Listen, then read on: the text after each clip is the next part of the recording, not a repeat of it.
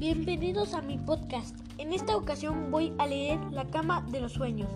Un día, doña Altagracia Remedios de los Manzanos se ganó una cama en una rifa.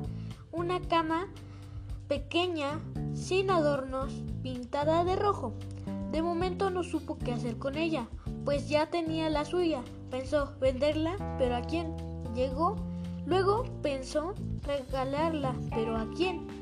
Doña Altagracia cayó en una cuenta de que no tenía amigos, se había vuelto una vieja, solitaria y renegona. Varios días dejó la cama olvidada en el patio hasta un día que estaba a punto de llover, entonces la metió en su cuarto y durmió en ella. Esa noche soñó que caminaba por un campo lleno de flores amarillas. Con ella estaba su mamá. Las dos recogían flores. Había mucho que doña Altagracia no soñaba. Despertó contenta y salió a caminar al campo.